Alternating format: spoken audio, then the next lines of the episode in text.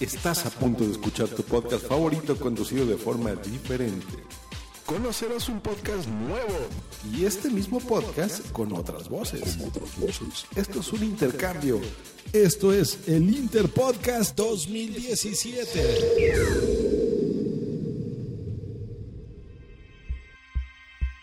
Existen cientos de miles de millones de universos alternativos.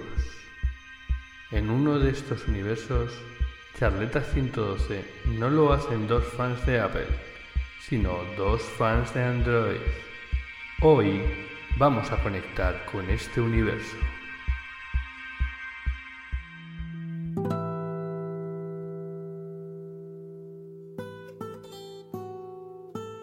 Bienvenidos un jueves más y en directo a las charletas del 112.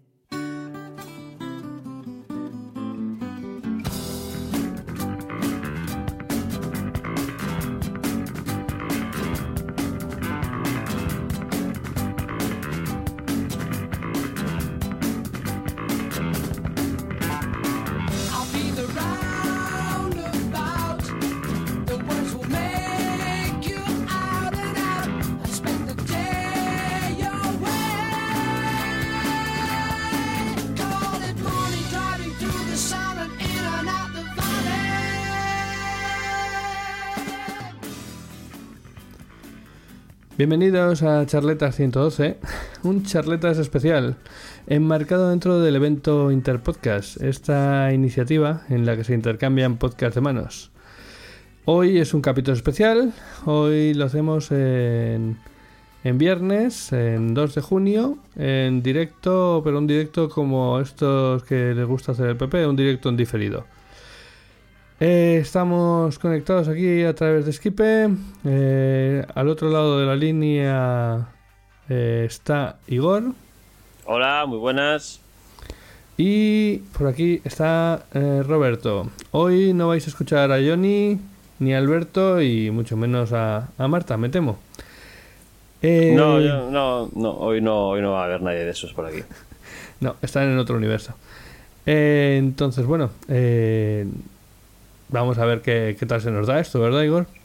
Sí, sí, bueno, yo creo que va a quedar un charletas interesante. interesante por lo menos por lo, por lo menos va a ser distinto, eso seguro. Eh, si quieres Vamos a empezar. repasar, sí, vamos a repasar el sumario de en qué va a consistir el programa de hoy. Primero vamos a hacer un pequeño análisis de la semana con algunas de las noticias que nos han llamado la atención y que aprovecharemos para comentar temas de los últimos meses. Luego va la parte grande del, del programa, donde tendremos un pequeño debate sobre el último Google I.O. Eh, luego tenemos nuestro rincón del desarrollador, por supuesto, que nos hablará Alternativo Payares del SDK de la Google, del Google Assistant. Y para cerrar tendremos pues la sección Android con las aplicaciones que nos gustan. Muy bien, genial. Y en este directo en diferido tan particular eh, tenemos también, como todo en todas los charletas 112, eh, la gente que, que está en el chat. Eh, Igor, eh, ¿puedes echarle un ojo al chat a ver quién, quién anda por ahí? Sí, bueno, eh, ahora mismo no está muy movido, pero ha habido un momento que ha entrado un tal Andy Rubin, ha pegado un grito y, y se ha ido. Se ha ido. No, no- no sabemos exactamente qué es lo que quería presentar, pero bueno, eh, ha, ha entrado muy fuerte, desde luego. Ujú. Y, y luego hay uno con un nick raro que yo creo que no, no deja de cambiar, eh, ni a Adela, ni a Tela, bueno, no sé, un, un nombre, un nombre extraño, sí, Nutella, Nutella puede ser, puede ser que fuese Nutella. Bueno, luego, luego volvemos al chat y, y vemos en qué, en qué andan. Muy bien. Eh, pues nada, sin, sin darle muchas más vueltas, pasamos directamente al análisis de la semana.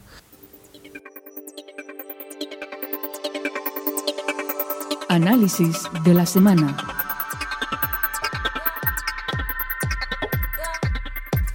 Esta sección, análisis de la semana, es donde analizamos noticias que nos han llamado la atención a lo largo de esta semana. Y bueno, Igor nos va a hablar ahora de algo que, que ha llamado tu atención, ¿verdad, Igor? Sí, eh, esta semana ha sido la presentación de AMD de los, sus nuevos procesadores. Bueno, eh, ha dado las fechas en las que va a presentar los nuevos Ryzen Threadripper, que son sus procesadores para entusiastas. Eh, como todos sabréis, y si para no- entusiastas. Sí. AMD lleva bastantes años muy por detrás de Intel y este año precisamente ha sido en el que ya han, pres- han presentado una plataforma eh, nueva, basada en una nueva arquitectura y que en principio está llevando de nuevo la competencia al mercado de los mi- microprocesadores que llevaba bastante tiempo pues bueno, dormido, ya que Intel dominaba sin ningún tipo de, de competencia por parte de AMD y ha estado bastante dormido y, y tranquilo en sus laureles, ¿no? Bueno, Eh, pues eso es un mercado tra- eh, tranquilo, estabilidad. Todos queremos estabilidad, ¿no? No, no, no, no. Lo que queremos es competencia para que eh, no solamente AMD entre en la pelea, sino que Intel se vea forzada y obligada a, bueno, a competir, a sacar mejores procesadores y a bajar los precios. Sea, los, procesadores, los procesadores, no vamos a entrar en detalle a hablar de, de cómo son las características de los procesadores que están presentando, pero la verdad es que han, han hecho un trabajo bastante bueno, no han llegado hasta, hasta el nivel de Intel, pero eh, se ha conseguido lo que nos interesa a nosotros, que son los usuarios, que es fomentar la competencia. Intel ha bajado los precios de una manera casi inmediata, según se han empezado a vender los procesadores Ryzen. Y de repente, de la manga, se ha sacado un nuevo procesador, el, el i9, del cual nadie había oído hablar hasta hace dos semanas. Y va a sacar, vamos, unos nuevos procesadores que evidentemente eh, debía tener guardados en un cajón esperando a que AMD despertara y que según AMD ha dado las primeras señales de, de estar despertando, pues los han sacado y los van a, a poner en el mercado este mismo año. Mm, pero realmente los procesadores hacen tanto, si ahora todo lo hacen las tarjetas gráficas, no.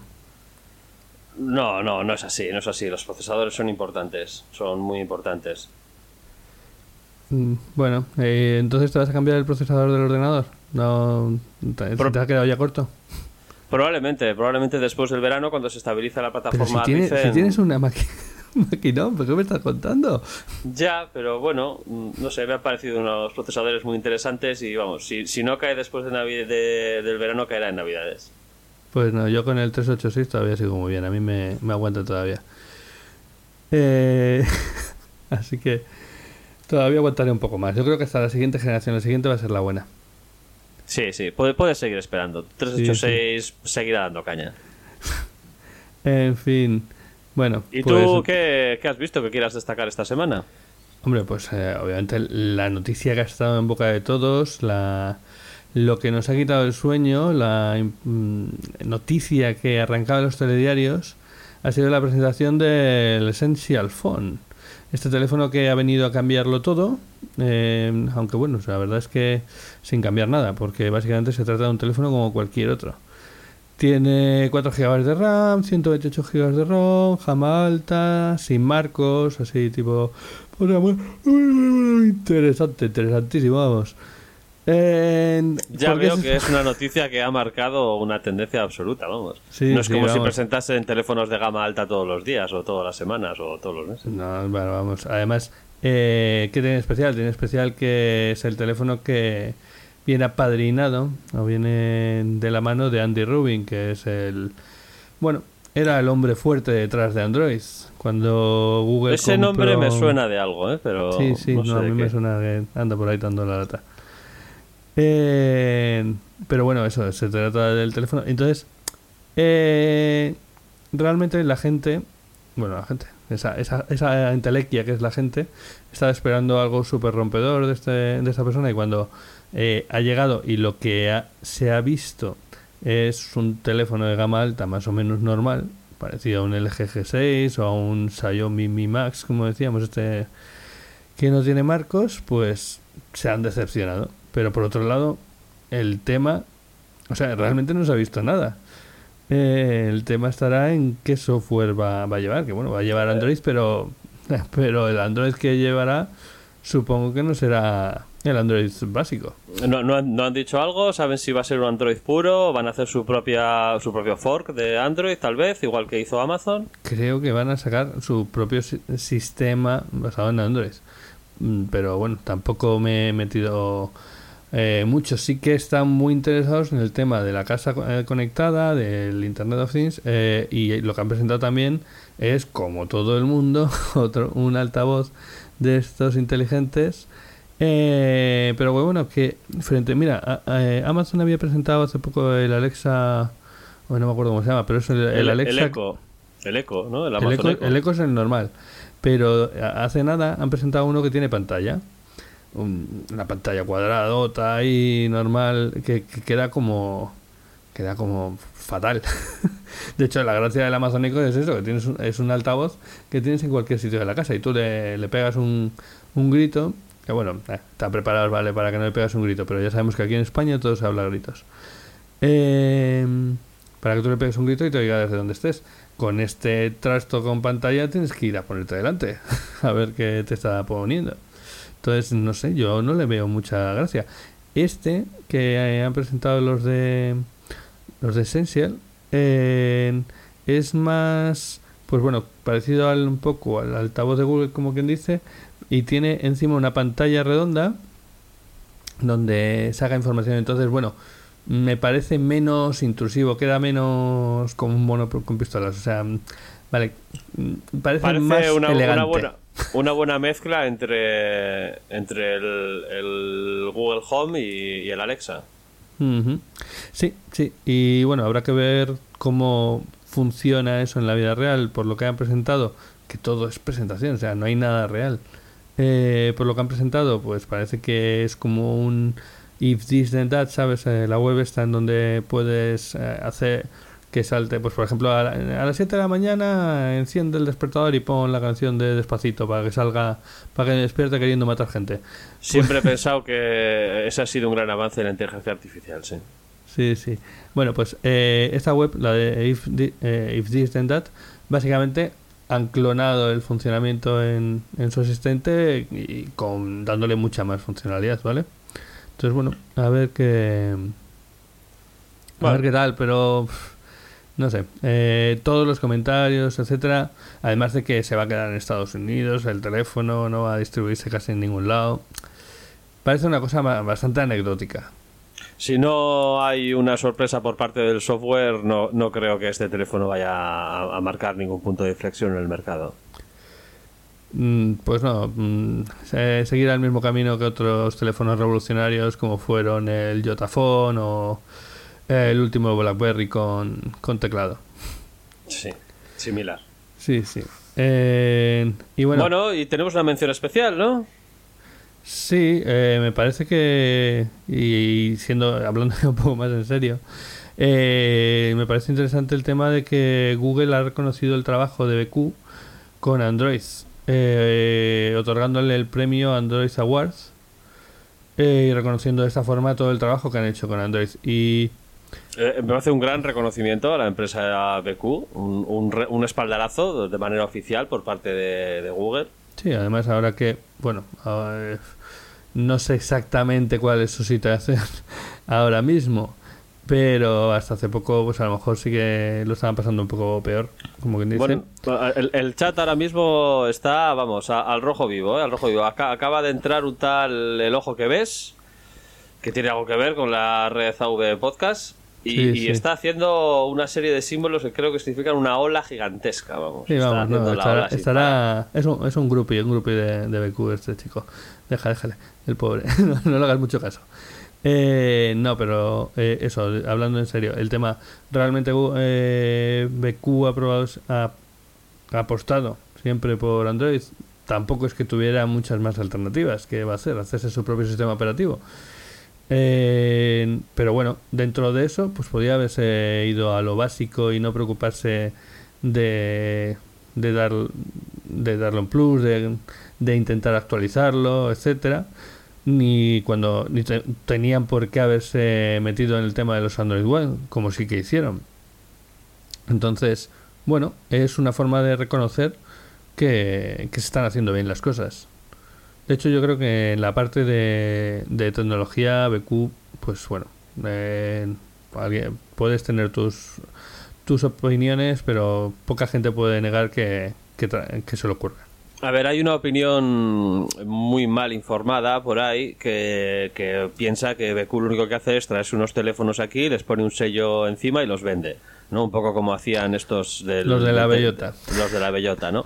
Y eso es, vamos, eh, está totalmente alejado de lo que realmente hace BQ. Vale, es cierto, BQ no tiene fábricas propias donde fabrica teléfonos, pero eso no es así porque hay fábricas que te lo subcontratan en Asia y esto es lo que hace, pero el diseño del teléfono es todo suyo, tiene ni más de... O sea, es una empresa total y completa. No, no se dedican a remarcar teléfonos que les traen directamente hechos y en los que ellos no tienen nada que ver. Y todo ese trabajo se hace desde España, o sea que, no sé, a mí me parece meritorio, la verdad. Pero y, bueno. y el hecho de que Google les haya dado este premio eh, significa que es cierto, vamos. Correcto. Eh, pues nada, eh, con esto cerraríamos el análisis de la semana, ¿no? Una semana movidita. Habrá que ver qué, Bueno, qué- qué tampoco, hay en el tampoco exageradamente. Pero bueno. Eh, y bueno, vamos a avanzar un poco. Vamos a poner una pequeña cuña para de un programa que no nos suena de nada. Y con el que no tenemos nada que ver. Absolutamente nada. Esto, tráfico de influencias, en absoluto. Y continuamos después de, de esta promo.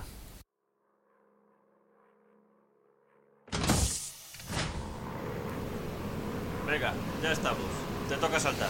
Un segundo, un segundo, un segundo. Vamos a calmarnos un segundo, ¿vale? Si todo esto empezó como una forma de retarnos a descubrir libros, películas, juegos y demás temas frikis que tú conocías y yo no, o al revés, ¿cómo demonios hemos acabado en un avión, a punto de saltar desde 25.000 pies de altura y sin paracaídas? ¿Qué pasa, McFly? ¿Eres un gallina? A mí nadie me llama gallina. ¡Jerónimo!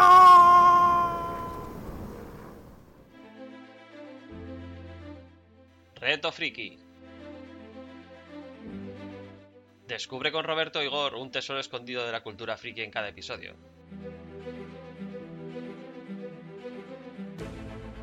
Búscanos en los sitios habituales, iTunes, iVoox o en tiempoescaso.es.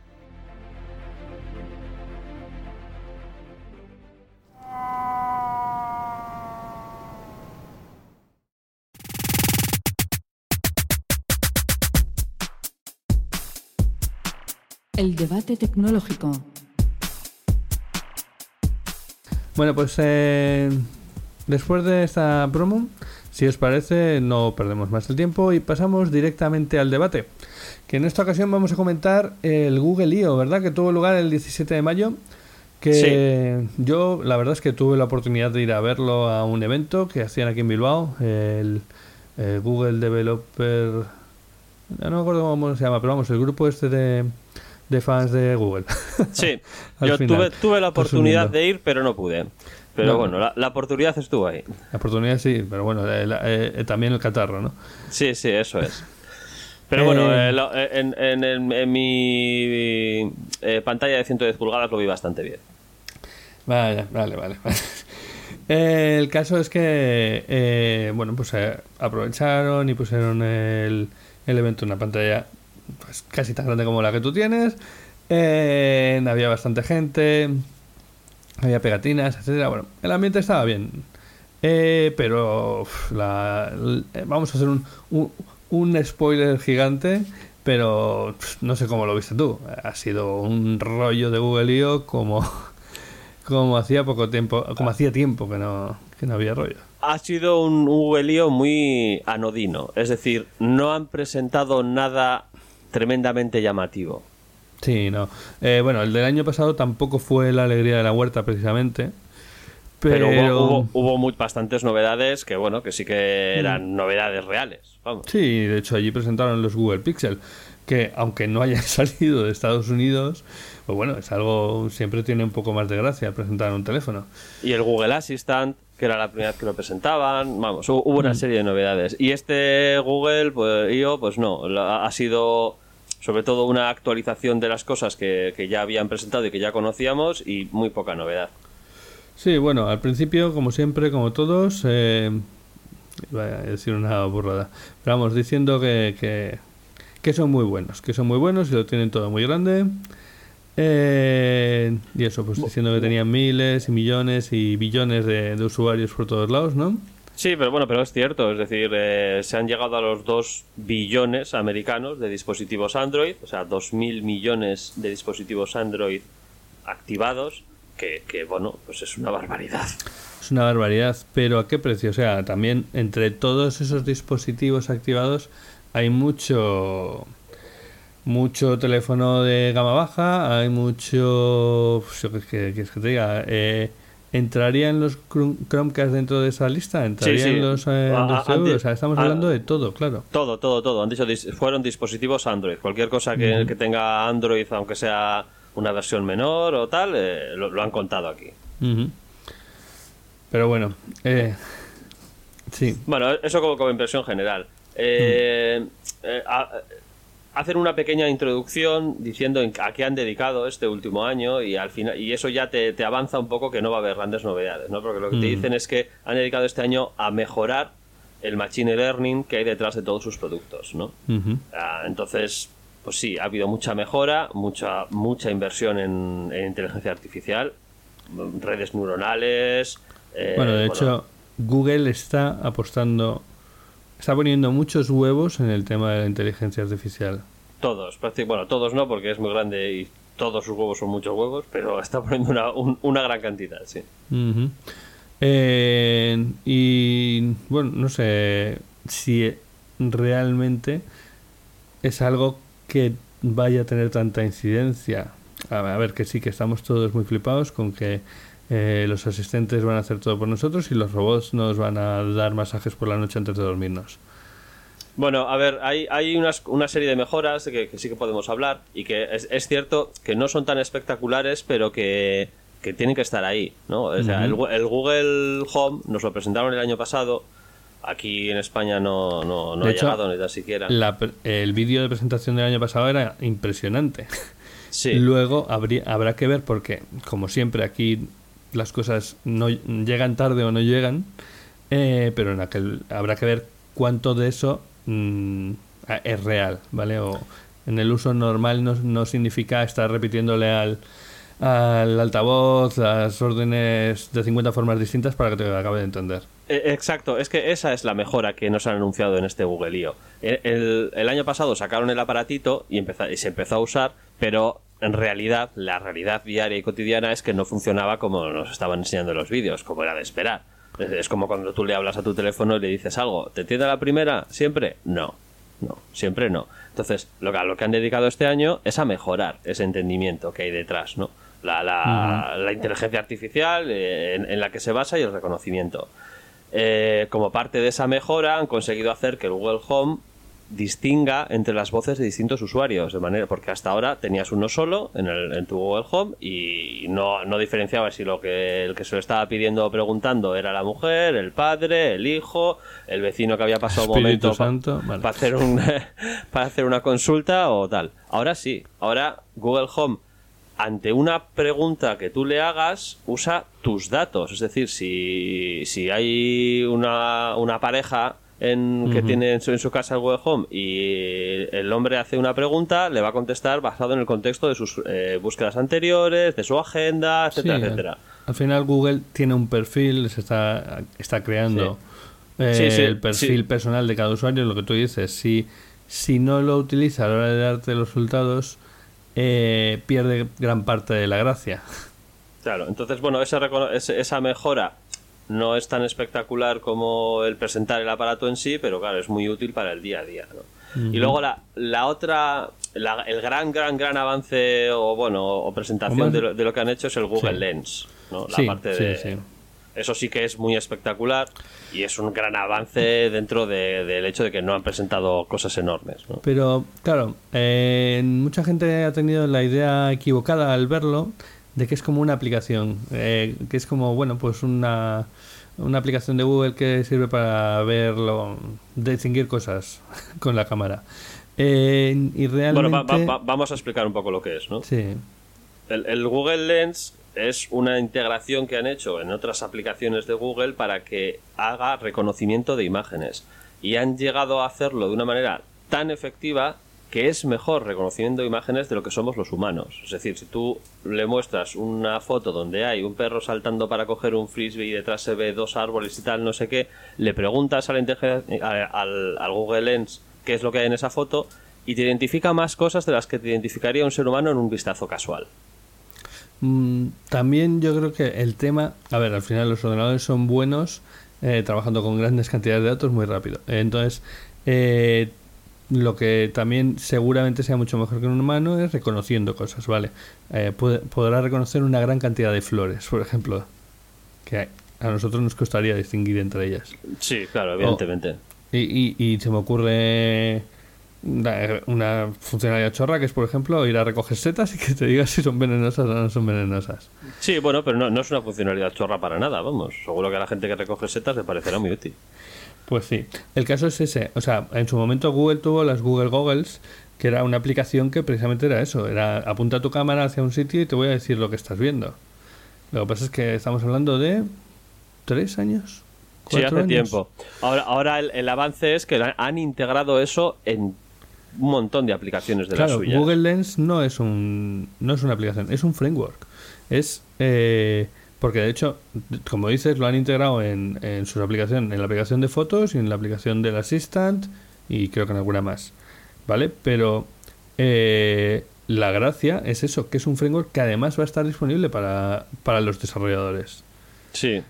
Y entonces Ah, po- ponían un ejemplo, por ejemplo, para mostrar hasta qué punto lo, lo han integrado en el sistema, que es que tú apuntas la cámara, la cámara, o sea, lo que es el- la cámara del, del teléfono, hacia una tarjeta con los datos del wifi y el teléfono se conecta al wifi. Porque detecta que, lo, que esos datos que está co- cogiendo la foto son una SID, una password y busca la SID y se conecta con la password. Sí, sí, pero bueno, no, no te puedes ni imaginar las paranoias que se ha metido la gente con, e- con eso, ¿eh? Y hay gente diciendo que esto es un ataque a la, a la, a la privacidad y... En fin. eh, reptilianos, reptilianos seguro. Por todas partes. Sí, sí. Eh, Bueno, luego, luego también se metieron en una serie de... que ahí ya evidentemente no dispongo de los conocimientos para saber hasta qué punto esto es un avance. Era, parecía muy impresionante, que es cuando ya se pusieron a hablar de sus mejoras en hardware. ¿no? Es De la- impresionante. Claro, Ahí, de- del- eso, eso que seguramente pase más desapercibido para la mayoría de la gente, a mí eh, me parece que es de las noticias más importantes que hemos visto en el Google I.O.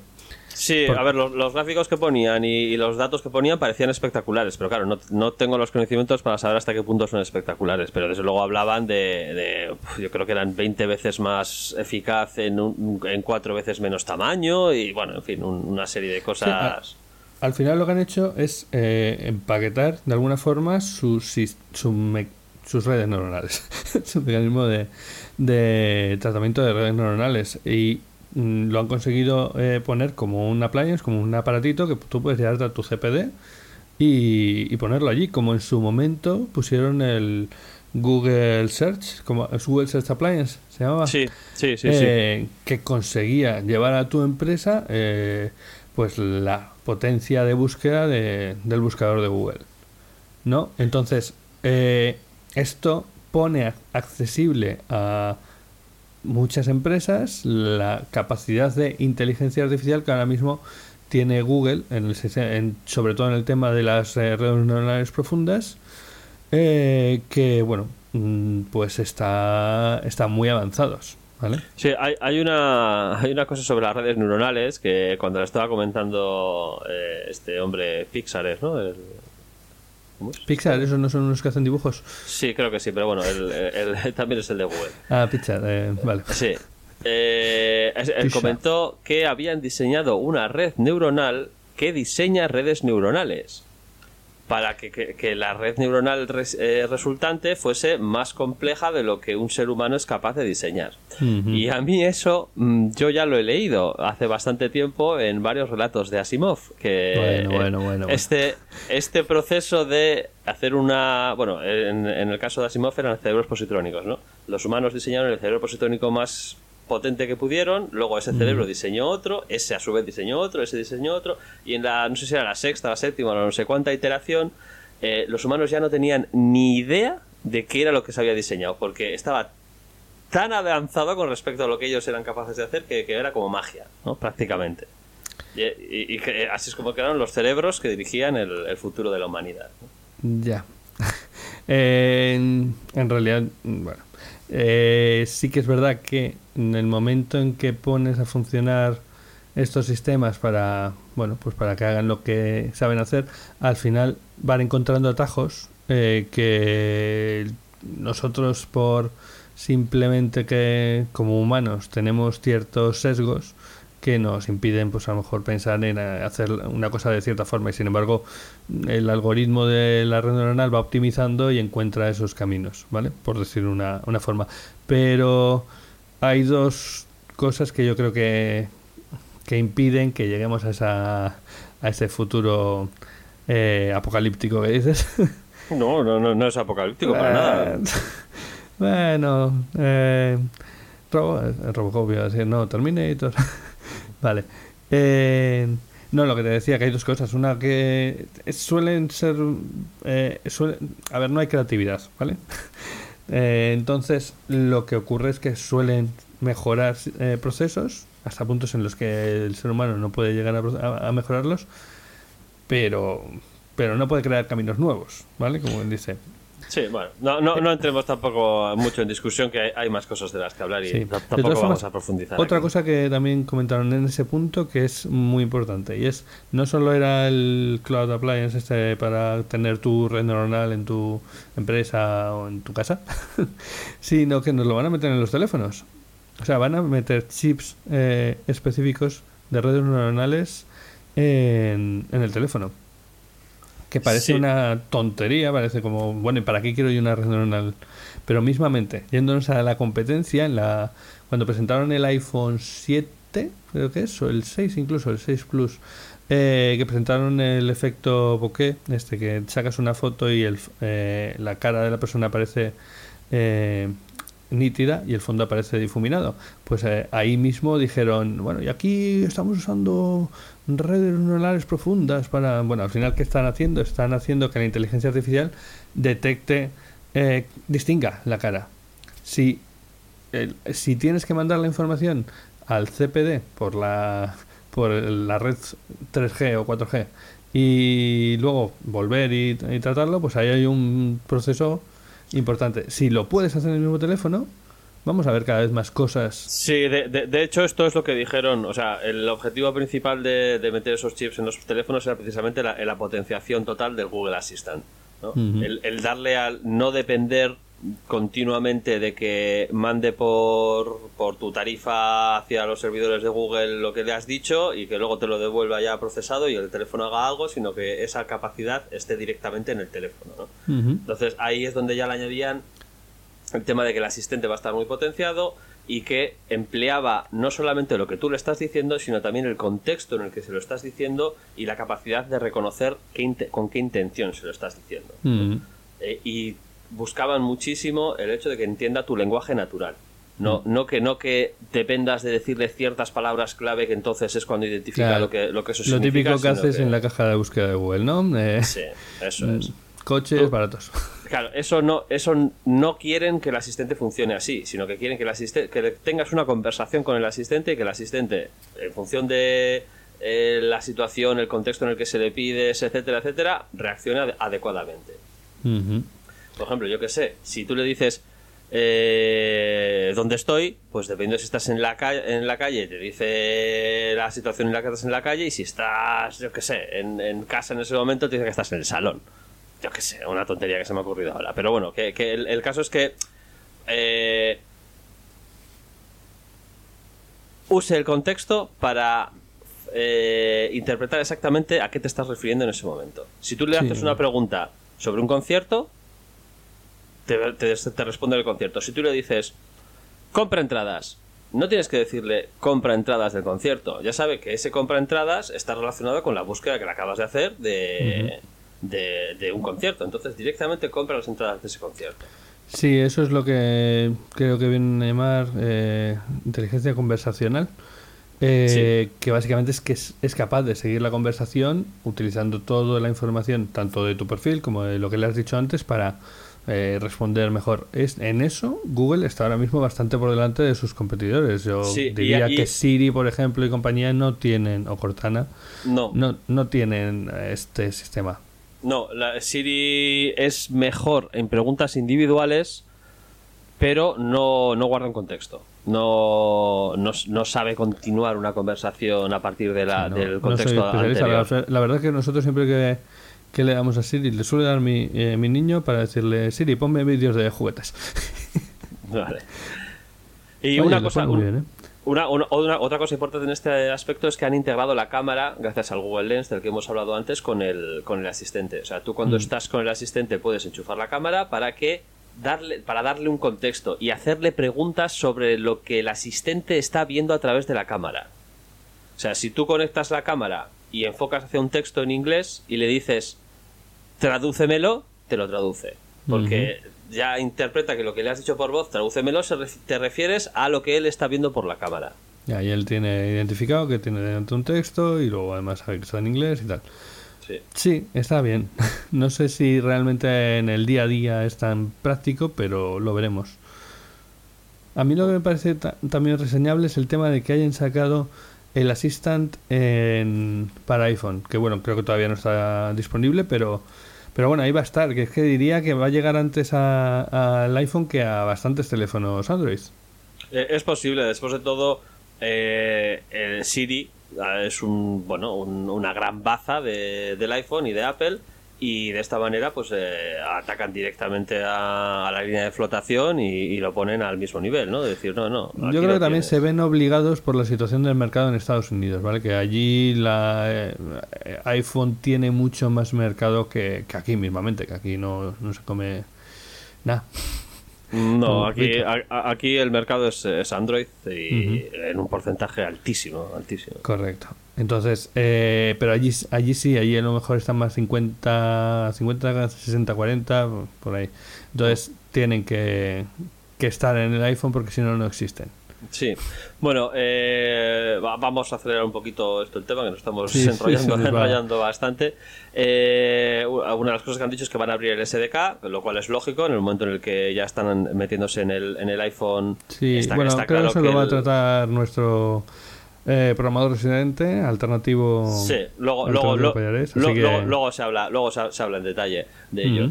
Eh, luego, bueno, eh, el- sacaron la típica transparencia con 4 millones de fabricantes de dispositivos con los que se van a integrar. Pero Eh, Como mínimo, 4 millones como mínimo, sí. Sí, sí, sí, sí, sí, una barbaridad. Sacaron el tema de las llamadas gratis en USA y Canadá, que me pareció algo muy curioso, que tú puedas llamar desde tu Google Home, puedes hacer llamadas, puedes decirle que llame a alguien y llama no desde tu teléfono, sino desde un número privado que es propio de, de Google, Sí, que pero, au- au- aunque tú tien- tienes la opción de configurarlo para que uses tu propio número de teléfono. ya. Pero aquí no suena raro, pero allí a lo mejor no es tan raro. O sea, al fin y al cabo allí tiene Google Voice desde hace mucho tiempo y esto básicamente yo creo que va a través de ahí.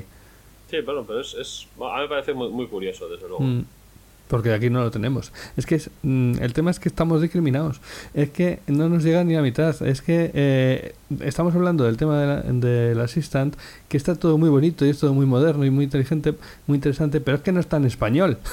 Bueno, estará a final de año. ¿eh? Anunciaron ya Eh. que, que el, el castellano será un lenguaje soportado oficialmente a, a Sí, sí, de después del alemán y el italiano. Bueno, pues es lo que hay. Es lo que hay. Eh, también anunciaron eh, integración con Spotify, de manera que puedas pedirle que te ponga música y tire directamente el servicio gratuito de Spotify.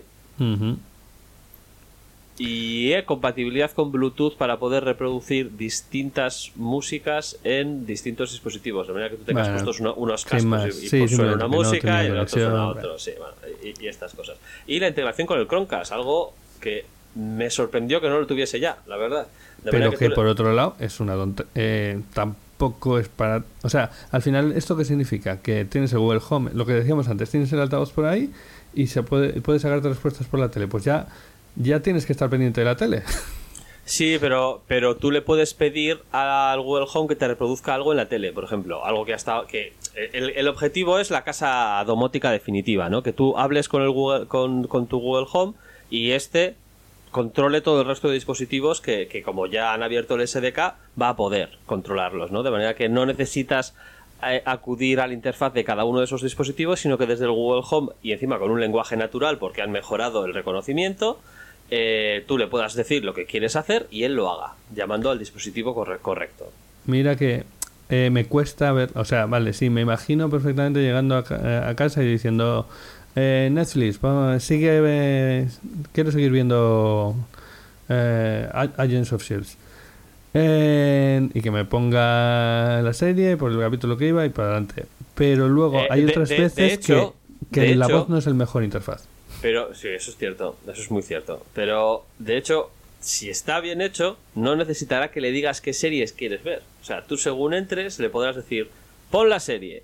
Y si siempre ves la misma serie cuando llegas a casa, te la pondrá. Bueno, de hecho, la, la gracia será que es, es lo que también me intentan que sea un poco más amigable. En plan, eh, oye Google, vamos a seguir viendo la serie que, que, que estábamos viendo ayer.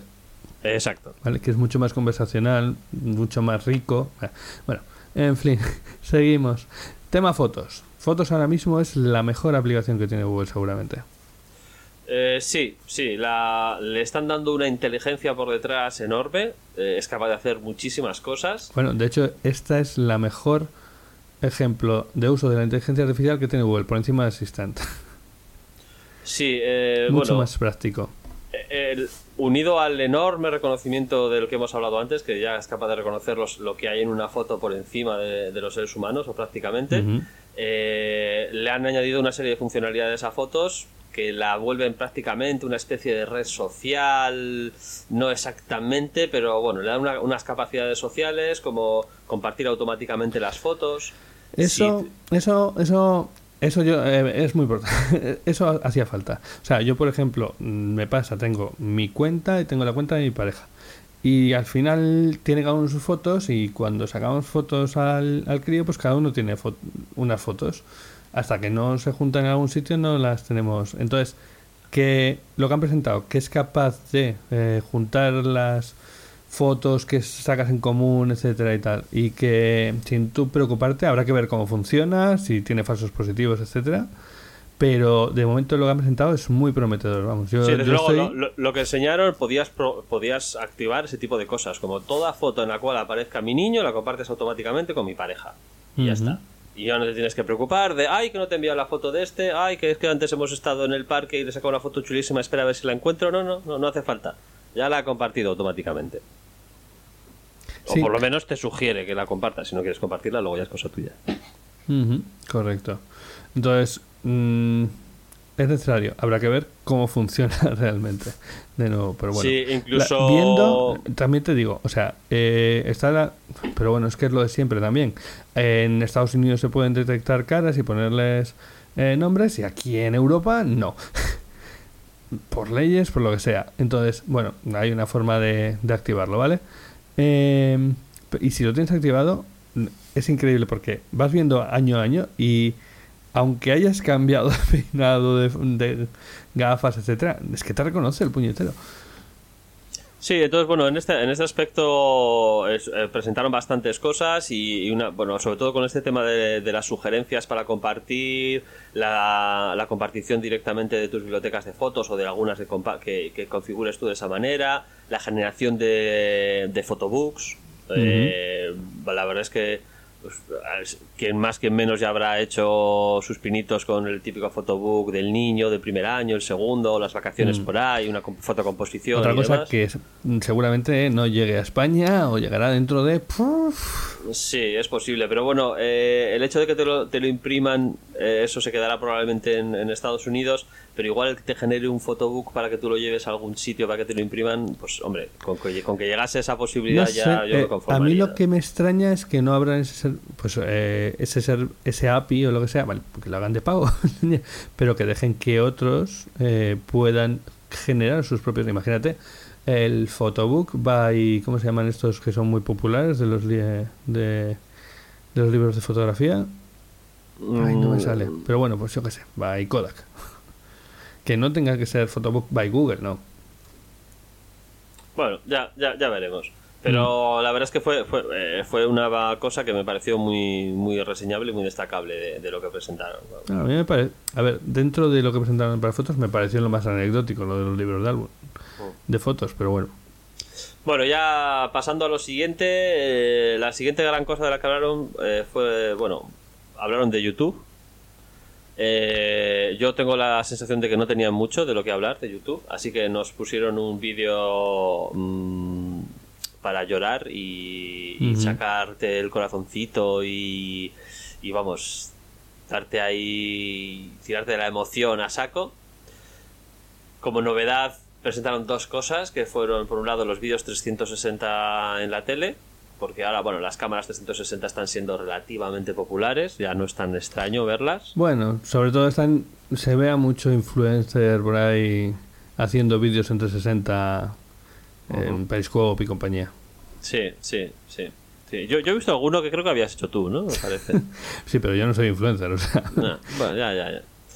Eh, y bueno, y la otra novedad es que, bueno, es que no, no sé si ni tan siquiera explicarla esta, esta novedad. No, yo creo que no vale la pena porque además es que, no sé, el, el tema, a ver, el tema es que han puesto una forma de mm, hacer que paguen, que, bueno, como, como dar dinero para que hagas cosas, ¿vale?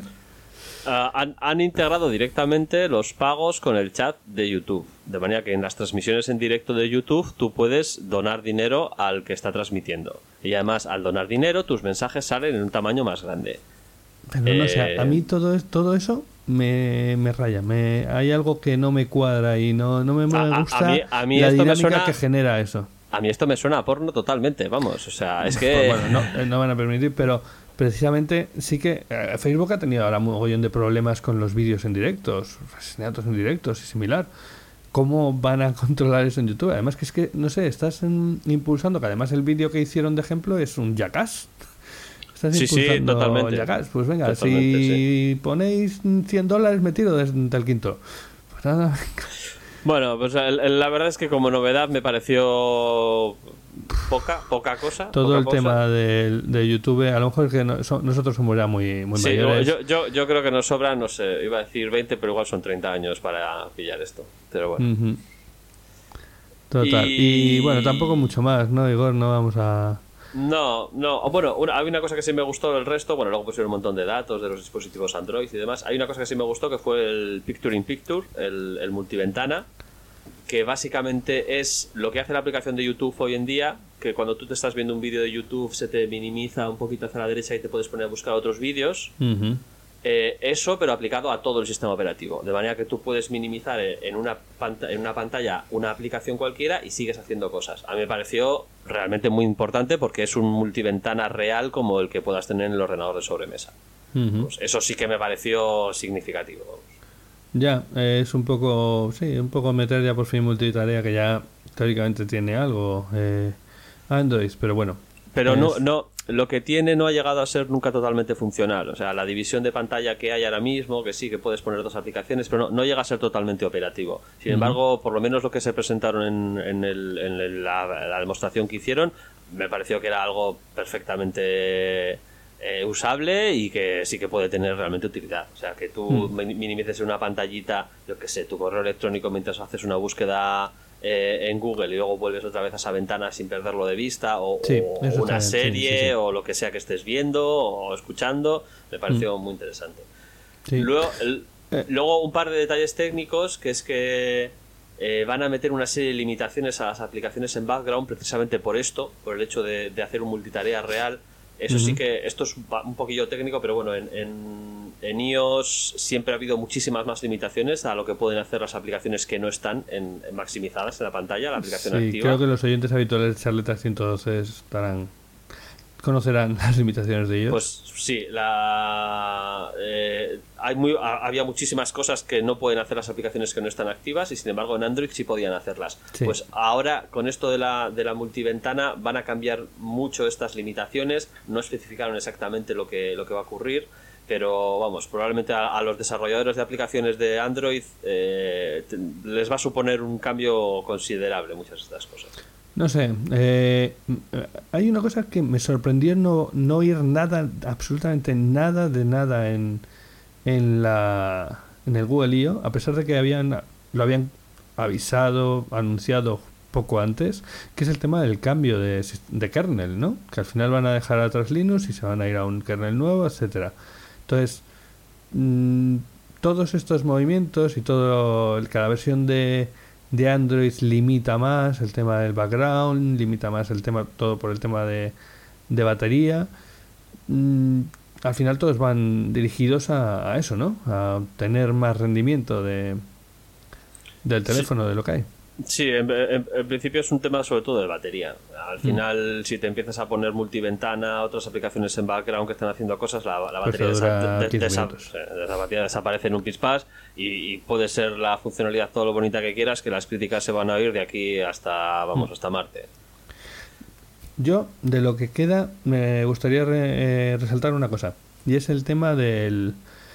Bueno, ya conocemos todos las famosas Cardboard que sacaron Google en su momento. Estas cajas de, de cartón donde ponías el teléfono y de repente tenías realidad virtual. Que han ayudado mucho a popularizar el tema de la realidad virtual, yo creo. Muchísimo. Mm, eh, y el casco que ahora, bueno, pues ahora ya han ido un poco más allá. Y lo que han presentado es un casco, eh, bueno, tampoco es muy allá, sigue siendo como una cardboard, pero más en bonito y sin no de cartón.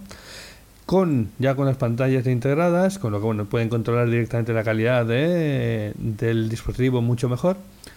Eh, y sobre todo, sobre todo, sobre todo, lo que me llamó la atención es que las hacía HTC, que al final HTC también hace las gafas de realidad virtual de, de, de, de Steam, las Vive, Sí, y que eh, utilizaban a saco precisamente lo que hemos hablado de Google Lens y toda la tecnología de posicionamiento que han hecho en base a imagen, o sea, toda esa tecnología de reconocimiento de imágenes, etcétera, la usan a saco. Y entonces, ¿para qué las usan en el casco? En las HTC Vive, uno de los problemas es, están muy bien, me parecen la mejor experiencia de realidad virtual que yo he probado, he tenido la oportunidad de probar creo que las, las, las más populares, eh, son realmente geniales porque además tú te mueves y nota el movimiento, pero claro, para notar ese movimiento necesita dos cacharros que tienes dos, como dos pequeños altavoces que tienes que tener colgados en dos partes de la habitación, ¿no? Entonces es muy intrusivo. Como dicen, bueno, no, es, es complicado montarte tu sala de realidad virtual. Sin embargo, con el casco de Google eh, con las cámaras y el reconocimiento que tienen de imagen, se han saltado esa limitación. Entonces, eh, me- parece espectacular en ese sentido. Van a tener un casco de realidad virtual que a lo mejor va a estar un poco por debajo del Vive, ¿vale? Porque el Vive sería alta calidad, pero mucho más accesible, mucho más rápido, mucho más... eh, pues te lo pones y, y no te preocupas de más. Sí, Ahí- hab- hab- habrá que, habrá que ver en qué queda exactamente, pero desde luego lo que presentaron es muy interesante, porque bueno, te, te permitía prescindir del teléfono, te permitía prescindir del PC, te permitía pre- prescindir de todo, ¿no? Es decir, no, aquí con este casco ya tienes la VR directamente, sin necesidad de nada más. Claro, y ahí es donde ahora mismo mucha gente dice, ah, pero que vas a estar ahí con el casco. Pues es que a lo mejor no nos imaginamos, eh, o nos cuesta imaginarnos desde nuestra posición actual, ese futuro en el que vas a llegar y cuando quieras ver una serie de Netflix te vas a poner el casco y la vas a ver en un, en un mega en un mega pantallón o simplemente quieres juntarte con tus amigos para echar una partida lo que sea y, que estáis eh, el uno en Madrid, el otro en Barcelona y el otro en la China y te vas a poner las gafas y vais a estar los tres, eh, los cuatro ahí juntos. Sí, sí, esto igual no lo vemos ahora totalmente. Ya, ya se han presentado algunas cosillas al respecto con el, eh, ¿cómo es? El Facebook Home y alguna otra cosa así como de realidad virtual y tal, pero bueno, es posible que si tienes un dispositivo cómodo, rápido y que es solo ponérselo y enchufarlo y ya está, estas cosas podrían ser más, más habituales. Y no Sí, si me sí, dices yo- que para, para hablar con los demás tienes que enchufar el PC, conectar el casco, espera que me lo pongo, que es enorme, hay que no me engancha, tal. Sí, las mismas Vive que necesitas el cable, pues es que estas van a ser autónomas, no necesitan cable. Es que es- son tonterías, son cosas que dices, bueno, va, tampoco es tan preocupante, pero son esas cosas que vas quitando y que al final hacen que, que algo pueda continuar o no.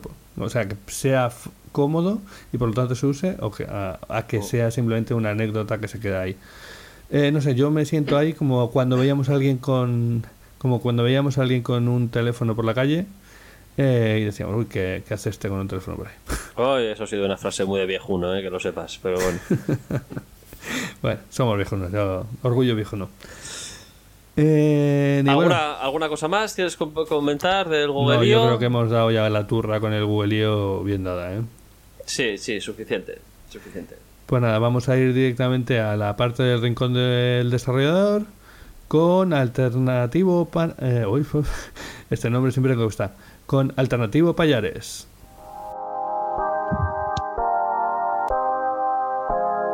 El rincón del desarrollador. Buenas noches, oyentes de las charletas 112. Soy Alternativo Jesús Payares, y en esta semana especial os traigo otro tema relacionado con el mundo del desarrollo. Como muchos a lo mejor sabéis, hace poco Google presentó el SDK de Google Assistant. Un SDK, para los que no lo conozcan, es como se llama los kits de desarrollo que proporcionan los fabricantes a los desarrolladores, para que puedan realizar nuevas funcionalidades que funcionen sobre el software o el hardware del fabricante. En este caso, el kit de desarrollo de Google Assistant permite conectar nuestras aplicaciones y dispositivos con el asistente de Google.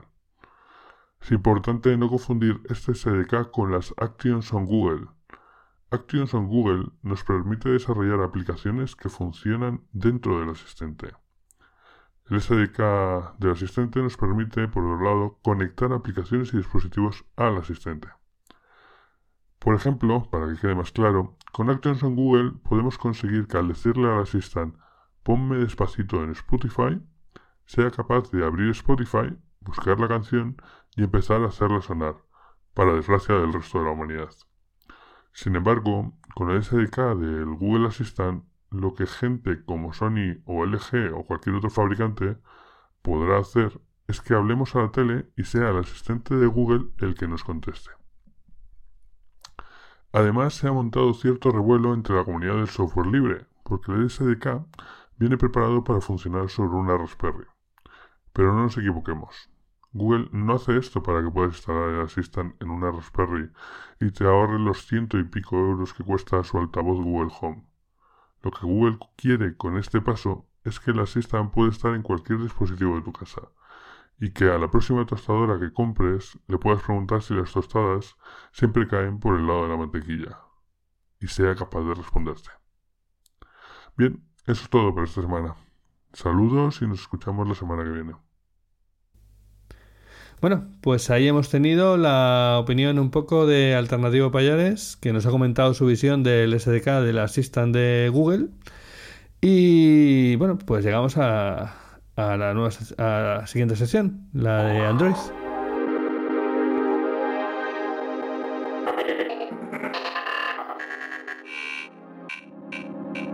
Apple, la sección donde hablamos de software.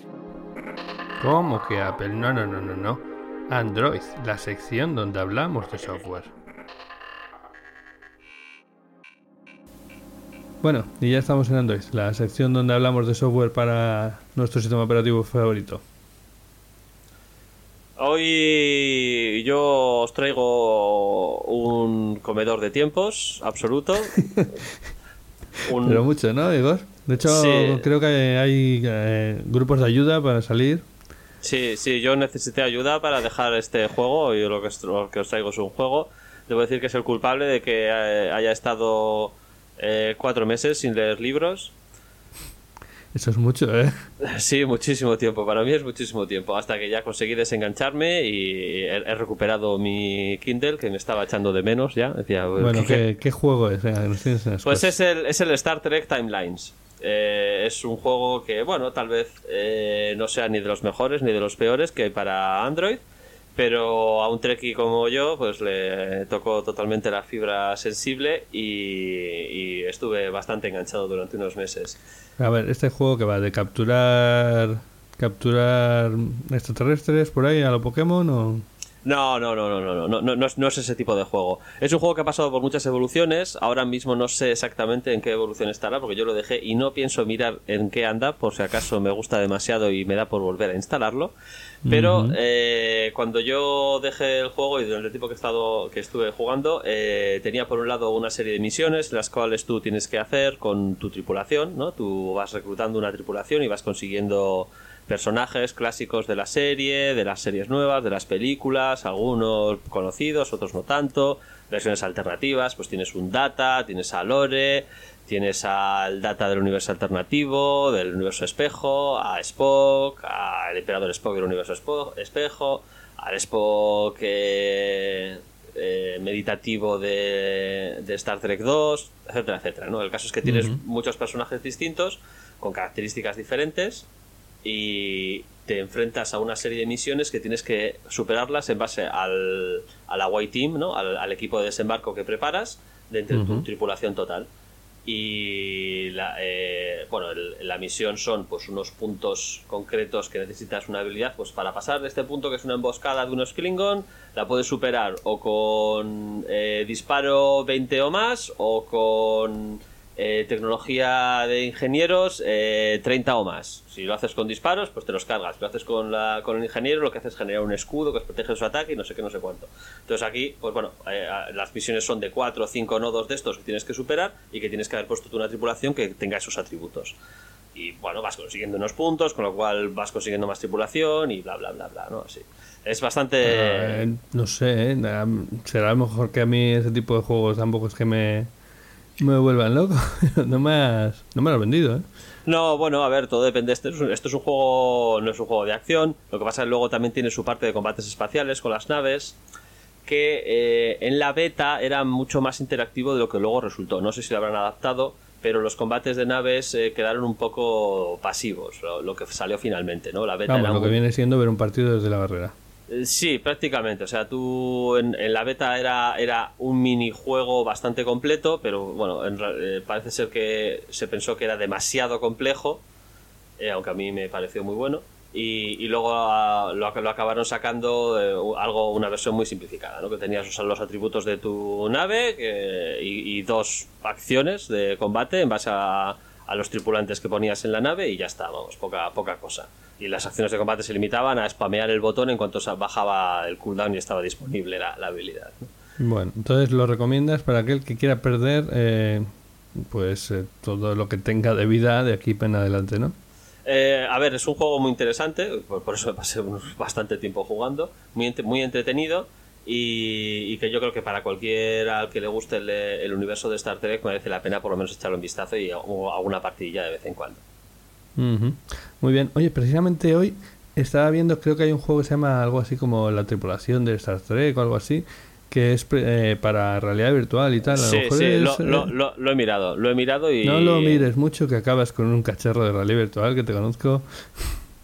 Sí, la verdad es que lo miré precisamente para ver si merecía la pena y era la excusa definitiva para comprármelo, pero nah, me temo que no. Nada, espera, espera que salga la versión para, para las gafas de Google y ya entonces. Eh, bueno, pues yo, yo traigo una aplicación que se llama Perfect Viewer, ¿vale? Y aunque el nombre a lo mejor puede parecer que sería de una aplicación pues para ver imágenes o así, en realidad es una aplicación para ver, eh, pues para ver cómics. Eh, ¿Y qué ocurre? Bueno, puedes usarla en un teléfono móvil, pero realmente todo el mundo sabe que las tablets se hicieron para leer cómics. A ver, es que eso es una verdad absoluta que todo el mundo tiene que dar por, por cierta y aceptarla. Las tablets se diseñaron para poder leer cómics. Algunas incluso más que otras por el formato de pantalla. Pero es que es un, es un, es un sistema perfecto. Entonces, Perfect Viewer es la forma perfecta, más la redundancia, de ver cómics en, en una tablet Android. Eh, realmente tiene mogollón de opciones. Tienes una gestión de la biblioteca muy chula. eh, ves todos tus cómics perfectamente ordenados por carpetas, con sus con sus carátulas, etcétera. Eh, luego, Además, la, la- la- la distribución de, de cómo se organiza en la, en la aplicación eh, imita las estanterías donde tienes tus cómics expuestos. Entonces, eso es bastante sí. curioso. Sí, sí, se nota que son, son buenos frikis. En- además tiene mogollón de... O sea, es de estos eh, programas que tiene una página de, de configuración enorme, infinita, de estas que no se acaban nunca. Y puede, tiene mogollón de opciones para a la hora de ver el cómic. eh, por ejemplo, puedes cambiar, si estás leyendo manga, puedes cambiarle la orientación en la que pa- pasan las páginas, porque tú un manga lo sueles leer de la parte de atrás hacia la parte de adelante. Entonces, eh, en ese aspecto es mm, perfecto. Puedes decidir cómo quieres que se ajusten las pantallas, las páginas a la pantalla. No sé, es que podría estarme aquí hablando 50.000 horas del- de, de esta aplicación y todavía seguro que me dejo opciones que, de las que tiene. Sí, yo creo que para cualquier lector de cómics habitual que se ha pasado un poquito o está introduciéndose en esto de, de leer cómics en, en digital, eh, el Perfect Viewer es la aplicación a descargar y a probar. Total, totalmente. Eh, porque es que es, es lo que te digo. eh, Puedes tener la- los cómics en, en tu. Bueno, en la memoria del teléfono, puedes tenerlas en red, puedes tenerlos en Dropbox. Es que. eh, no te vas a quedar sin. Si hay una algo que necesitas para ver cómics, eh, seguramente eh, está soportado. El Sí, formato, además- los distintos formatos de, de los archivos, incluso en PDF, etc. Sí, sí, formata- eh, soporta muchos formatos distintos y complicado será que encuentres un cómic digital que, que el Perfect Viewer no entienda. No lo entiendo más bien, sí, sí, sí. Pues, bueno, eh, y esa sería mi recomendación de aplicación. Eh, para tablet, principalmente. Se puede usar en teléfono, ¿vale? Pero es un Nah, poco nah, más nah, incómodo. tonterías, tonterías. Los cómics digitales se leen en tablets. Totalmente. Eh, y nada más. Eh, hasta aquí llega nuestra participación en Interpodcast. Eh, habiendo Es- usurpado el espacio a los legítimos dueños de, de este podcast, espero que, que Johnny y Alberto, ¿no? ¿no? no he dicho mal el, nombre, ¿no? Soy un peligro con los nombres. Perfecto, perfecto. Vale, pues espero que Johnny y Alberto no se lo hayan tomado muy mal. Eh, y que sepan que hemos hecho esto desde el cariño. Y, y nada más. Y que que no, ha sido no un es- placer. No, no es algo a descartar, seguro que hay por ahí un universo en el cual Charletas 112 se dedica a esto que estamos haciendo nosotros ahora. Sí, sí, el tema de los universos es un, tema muy loco. Imagínate, puede haber un Charleta 112 en el que los que lo hagan sean dos fans de Windows. Todo es posible, todo es posible, no podemos descartarlo. Es muy complicado, ¿eh? pero bueno. bueno, pues nada, Igor. Nos vemos en, en la, una próxima ocasión. De acuerdo. Esta, Vale. vez, esta vez ya en nuestro propio podcast. Sí, sí. A ver, al siguiente reto. Hasta la Venga. vista. Hasta luego.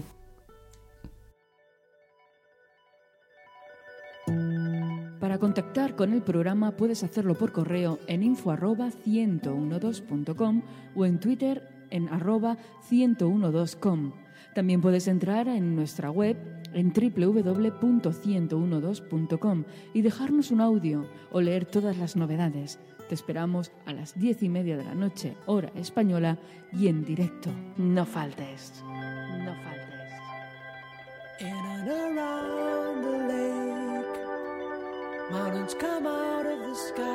They stand there.